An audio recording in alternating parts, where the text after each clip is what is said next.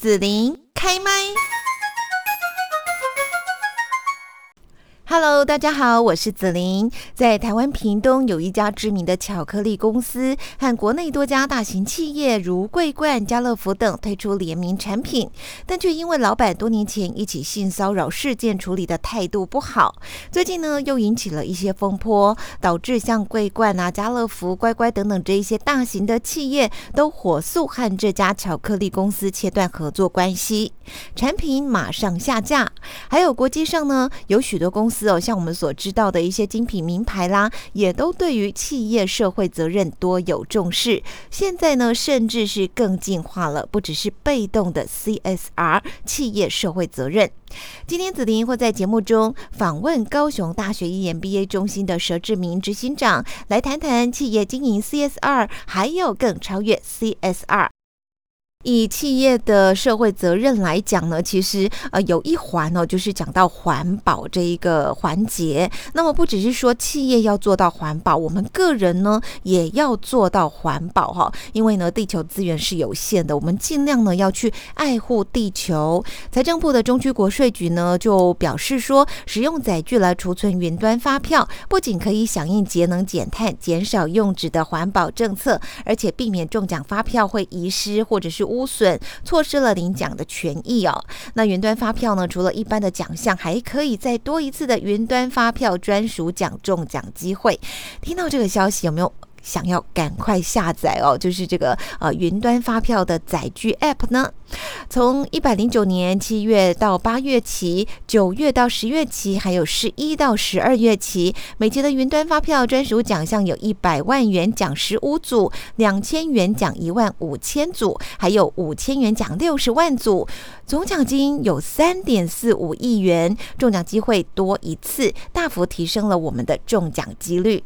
此外呢，中奖的统一发票也都设有领奖的期限，为了避免与其兑奖与财神爷擦肩而过，所以呢，要鼓励大家下载财政部统一发票兑奖 App，只要简单的四个步骤哦。第一个就是安装这个统一发票兑奖 App，第二个申请或绑定手机条码，第三设定载具归户，第四设定领奖账户。五分钟轻松就搞定，立刻享有自动兑奖、中奖主动通知、奖金及时入账，非常的省时又省力哦。OK，喜欢子琳的节目，请按订阅。子琳的新节目上架第一时间也会通知你，请多多的支持子琳在空中陪伴大家哦。继续呢，在节目当中，我们要来讲到说，在企业经营管理上面哈，有一个 CSR 这样的一个概念哦。好，那如何超越 CSR 呢？今天我们在节目这边来邀请到了高雄大学 EMBA 中心的佘志明执行长。执行长你好，你好，子玲好，各位听众朋友大家好。好，那我们要请佘志明执行长哈，先跟大家来谈一下 CSR 哈，然后要怎么样去超越它呢？是传统上我们这个 CSR 企业社会责任哈，那在呃台湾也已经有一段时间了哈。不过以前大家的印象都局限在就是可能社会做一些公益啦，做一些善事啊，做一些社区服务啊哈。那但是在这个呃欧美的政府，还有这个西方的消费者哈，以及这个国际呃。的一个企业品牌大厂等等哈，嗯，然后呼应联合国提出来的永续发展目标之后呢，嗯那整个这个呃企业的这个 CSR 的范围和定义都被扩大了哈，哦，那这也是未来哈我们在这个企业管理哈商管经营方面哈所必须要。正式的一个未来的趋势啊，还有这个影响。好，我想问一下执行长哦，你说他其实就是呃社会责任哈。那以前我们大部分可能啊，我这个公司发展的不错，我有一些盈余，可能就拿出来协助啊哪一个公益的社团啊、协会啊这样子。对，然后现在您说呃联合国的永续发展，所以我的企业要做什么不一样的结合吗？好，例如说我们最近呃。嗯，有一个非常受到重视的新闻，就是呃，Apple 哈正式宣布，它在二零三零年要在它整个的供应链达成这个所谓的碳中和。嗯，所以说其实呃，台湾有很多厂商是在 Apple 的供应链之下哈，嗯，那合作了非常久。对，那所以这些供应链的厂商呢，他也必须要配合这个 Apple 达成这个二零三零年所有它的生产过程里面都要碳中和。换句话来讲，就是它的碳的排放啊，必须要是零。那这个这个议题就和你这个企业是不是有盈余，是不是行有余力哈，很相关。哎，就应该是说，就是说，以前我们会觉得说，企业行有余力有盈余之后再来做社会公益，对对对。但现在不同了，现在变成是你必须要配合你的你的合作的厂商、你的客户、你的这个呃合作的厂商，你必须一定要做这件事情。所以说，这相关的管理就变成是未来企业管理一个非常重要的议题。所以，我可能会在很多的这个企业的成本或者是什么制成啊，很多的地方我都要去做调整。没错，哈，比如说这个在生产方面，哈，这个在行销方面，人力资本的管理，哈，研发啊，或者是这个财务管理，其实都会有牵涉到相关的调整，必须要做。这变动蛮大的，我不晓得说哦。什么叫超越 CSR？是是是 是，所以未来台湾的企业界一定要超越传统的 CSR 的观念哈，我们要做的更多，配合永续发展的目标做的更多。那事实上，政府也在法规方面。也会越来的越要求这一方面，哈，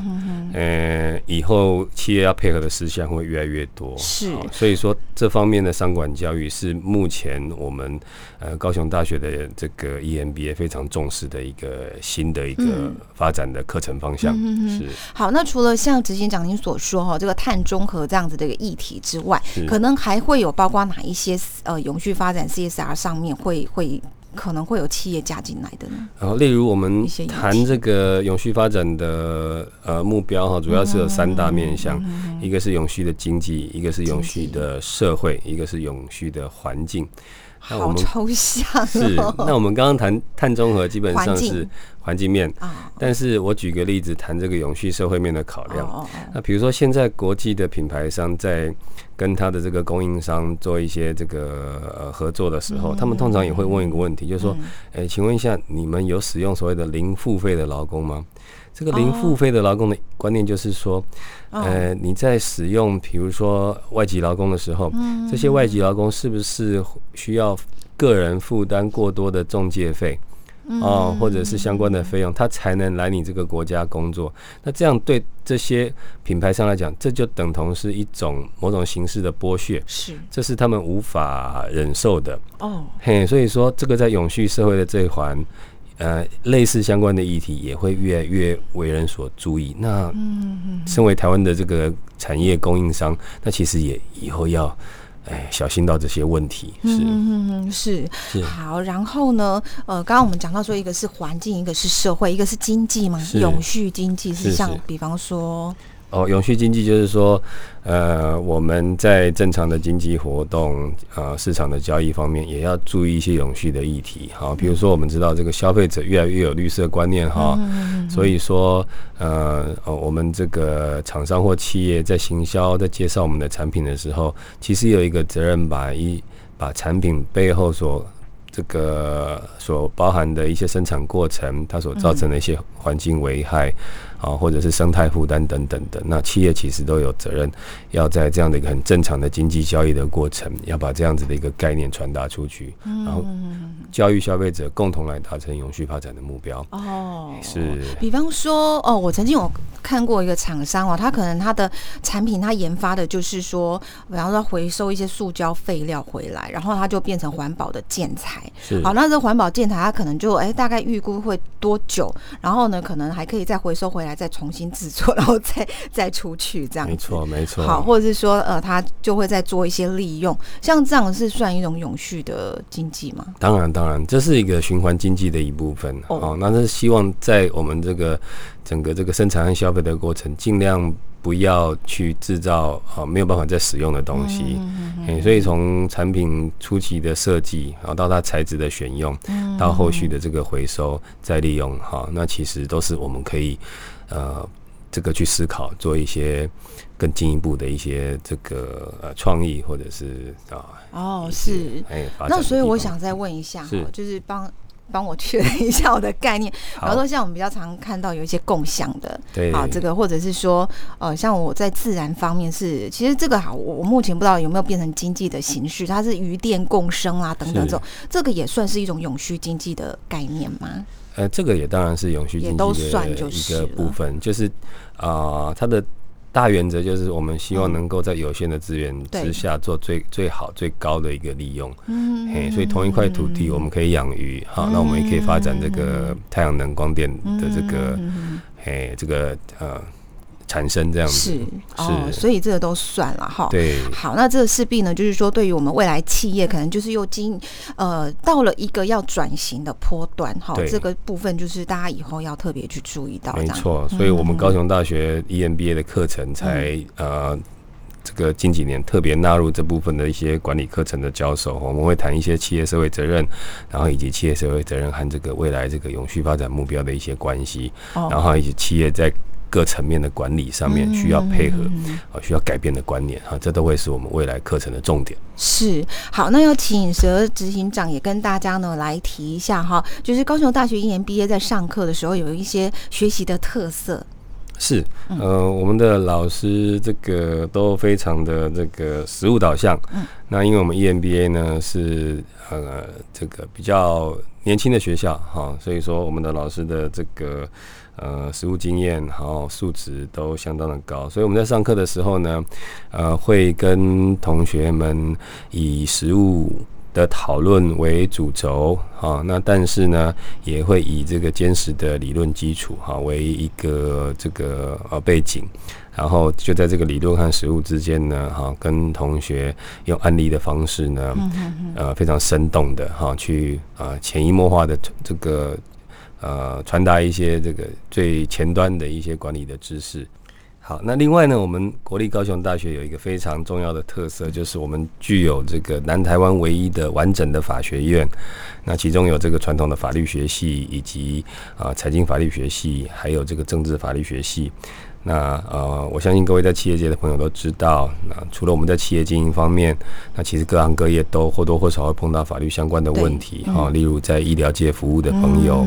那或者是最近哈，我们在金融界也发生了蛮多的一些值得社会瞩目的案子，比如说这个受到金管会裁罚的一些案子哈。所以说，呃，近年来这个各行各业其实对于法律的基本观念的了解，像有很多智慧财产权、著作权等等这方面的，没有错，没有错，还有法律。遵守的各方面其实都越来的越重要啊，所以说我们拥有这个呃全台湾啊全南台湾唯一的法学院。那在 EMBA 呢，我们也特别有一个这个所谓的 EMLBA，也就是这个呃高阶法律管理硕士在职专班啊这样的一个课程，特别设计给对这方面有需求的同学。好，那欢迎各位加入哎这样子的一个呃课程。要请执行长呢，也告诉大家，就是高雄大学 EMBA 呢招生报名的一些资讯。是的，呃，我们这个目前在积极的这个招收，呃，明年的这个秋季班啊入学的同学。那目前这个报名的这个日期呢，是从即日起呢，一直到这个十二月二十四号为止。嘿，那我们在十二月八号的时候呢，我们也在这个高雄汉神巨蛋的金黄厅，好。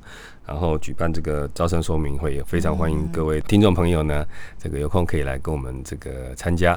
嗯，好，那报名的话要怎么报名呢？是啊，我们可以这个直接打电话来这个高雄大学 EMBA 中心哈，电话是零七五九一九五三一。那或者是在网络上呢查询国立高雄大学 EMBA。那尤其请各位听众朋友注意的是，这个就是国立高雄大学六个字哈，因为在高雄呢有太多以高雄为名的这个大学哈，那。只有国立高雄大学呢，是以高雄为名的唯一的国立的综合型大学，哦，所以只有六个字：国立高雄大学。是好，那 EMBA 的话，哈，它的学历或者是说它有一些条件，是不是有需要符合这个招收的一个条件呢？是，呃，只要是有这个教育部所认可的国内外大学专科的学历。好，那都欢迎来报考本校 EMBA 的呃这个呃入学考试。那诶，如果有一些特别的这个职场上的经历，好，那学历可能啊不是完全符合的同学呢，我们也会个案的来考量。那我们特别欢迎呢，呃，不管是企业主哈，或者是这个要接班的第二代。那或者是呃各企业的这个中高阶主管，那甚至是比较年轻的朋友，啊，愿意及早的来投资自己未来职场啊的这个朋友的话呢，我们也都呃欢迎来加入高雄大学 EMBA 的大家庭。嗯，是好。那今天在这边呢，我们来邀请到了高雄大学 EMBA 中心的佘志明执行长，那么也谈到超越 CSR 企业不能不知道的必然趋势哈。那另外呢，也介绍高雄大学 EMBA 招生的一些资讯给听众朋友。那今天呢，我们就要谢谢高雄大学 EMBA 中心的执行长佘志明老师了，谢谢。好，谢谢子玲，谢谢。